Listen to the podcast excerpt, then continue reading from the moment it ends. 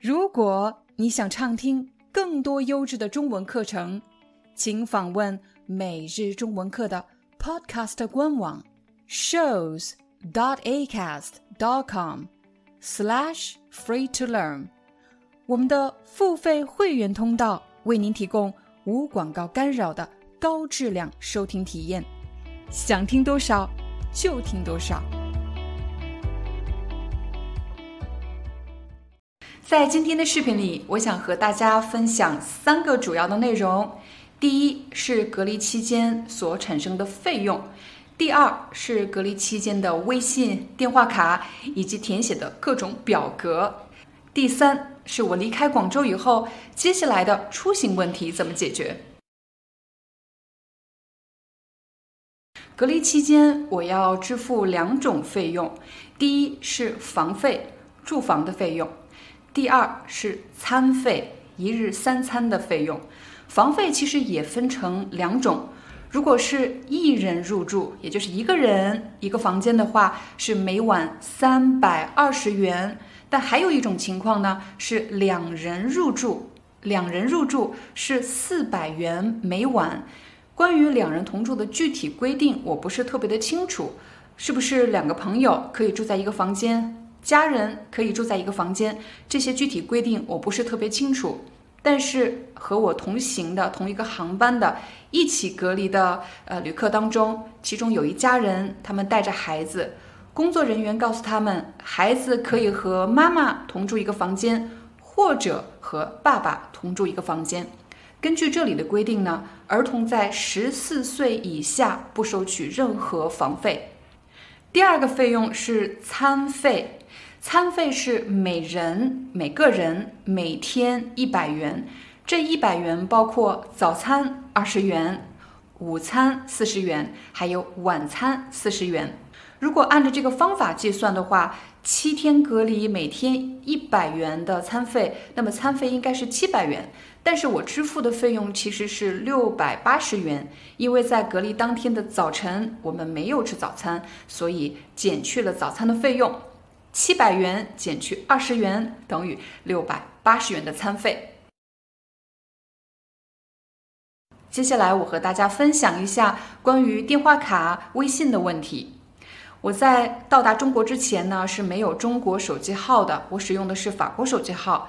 那我是有微信的，但是我使用的手机是 Google 谷歌手机。我一直担心谷歌手机到了中国之后能够正常使用吗？但事实证明，只要有 WiFi，这个手机微信是可以正常使用的。就算我没有中国的号码，微信也是可以正常使用的。进入到隔离中心以后，只要你的微信可以正常运转，那么很多事情都容易很多。我要用微信扫描五个二维码，一、二、三。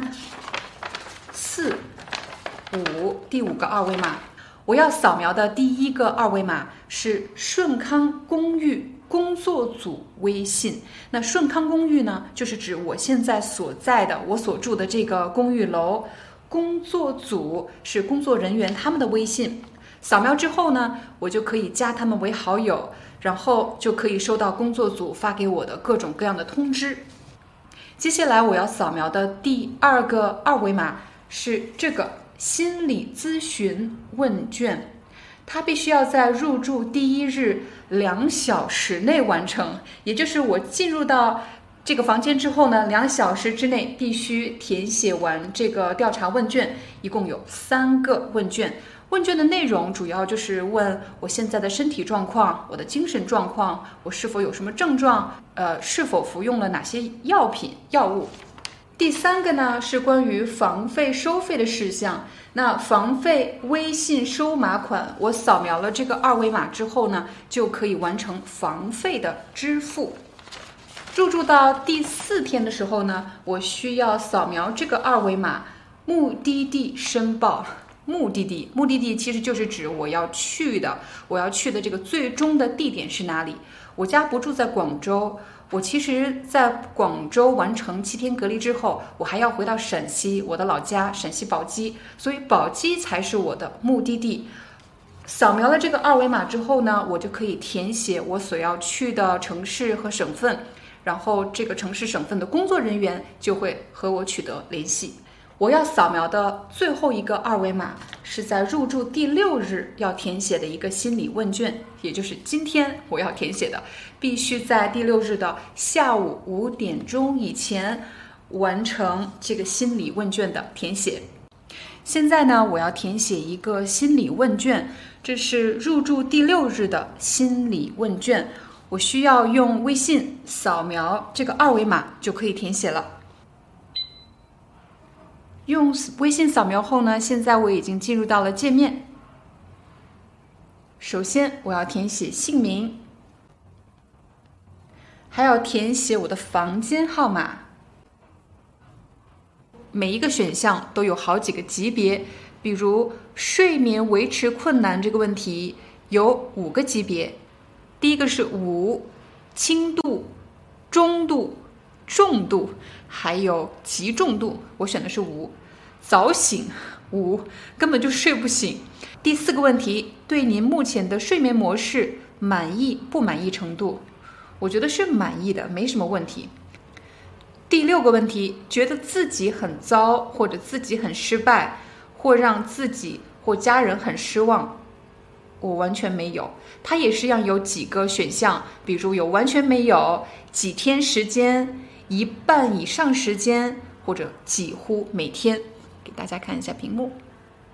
好了，现在呢，我可以选择 Submit 提交。好了，这里他会给我一个打分，比如失眠严重指数是二，建议没有啊，没有临床上显著的失眠症状啊，心理健康指数一，没有抑郁，焦虑指数四，没有焦虑，还会有这样一个图表，它上面写的是已生成图片，长按下图保存图片，长按，然后我可以保存，把它保存到我的手机上。好了，我已经填写完毕了。最后，我想和大家分享的是，从我登上飞机，一直到回到我自己家，这个整个的行程中需要多少个健康码，以及整个行程其实分成了哪几个阶段。整个的行程其实可以分成四个阶段。当我还在法国的时候，我需要在飞机起飞以前四十八小时以内。完成两次核酸检测，而且核酸检测的结果必须是阴性的。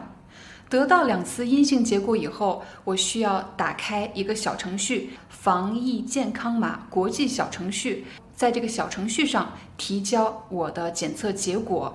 当然，我所要选择的领区应该是我居住地的领区，比如我住在法国的南部，所以我选择的使馆的领区应该是中国。驻马赛总领事馆提交结果之后呢，很快我就会得到一个健康码，拿着这个健康码，我就可以去机场办理值机和后续的手续了。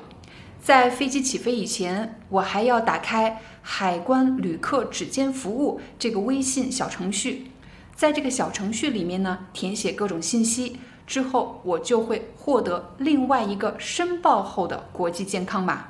然后我们进入到第三阶段，当飞机落地以后，广东的防疫工作人员会用闭环转运的办法把乘客从机场运到要隔离的这个隔离地点，这个过程就叫做闭环转运。其实我一开始也也不懂什么叫闭环转运。闭环转运的意思就是指在整个运输乘客的过程中，没有和外界有任何接触，它是一个完全封闭的状态。闭环转运，进入到酒店之后呢，在隔离即将结束的时候，我要打开第三个小程序，这一次叫做粤康码。粤就是指广东省。粤康码其实就是指在广东省范围内我需要使用的健康码。如果没有这个粤康码，我就没有办法从广州去坐火车、坐飞机。所以这个健康码非常的重要。我需要在离开酒店之前就申请好我的粤康码。我是十月七日进入的隔离中心，我计划离开的时间是十月十四日的早上。我购买的是从广州南站出发到宝鸡南站直达的动车票。这里的工作人员呢建议我们不要买转乘车票，一定要买直达的火车票。登上火车之后，离开了广东省，这时我要下载最后一个小程序，也是第四个小程序，叫做陕西一码通。陕西一码通就是指陕西省境内通行的时候所需要的健康码。宝鸡当地的防疫工作人员已经和我取得了联系。当我到达车站之后，他们会派专车把我从车站一直送到我自己家。最后，我将在我自己家里完成三天的健康观测。最后，我想提醒大家的是，虽然在隔离期间我不需要使用中国手机号，只需要用微信就可以完成支付，还有呃填写在隔离期间的相关的表格，但是如果我想离开广州，比如使用幺二三零六的铁路官方 APP，那么我需要有中国的手机号才可以注册成用户。还有，如果我想进入陕西使用陕西一码通，那么我必须要有中国的手机号才可以。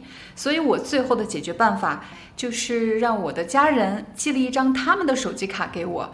这样我就可以购买火车票，并且申请陕西一码通，完成最后一段行程。Hi, I'm your Chinese teacher Liao Dan. Thank you so much for listening to 每日中文课. If you're looking for more lessons, please visit our podcaster website. Here's a link: shows.acast.com slash free to learn. As a silver member, you can get access to all the lessons we've created to help you learn natural Chinese in a fun, interesting, and immersive way. Join us today. Enjoy your ad free listening. I'll see you in upcoming episode.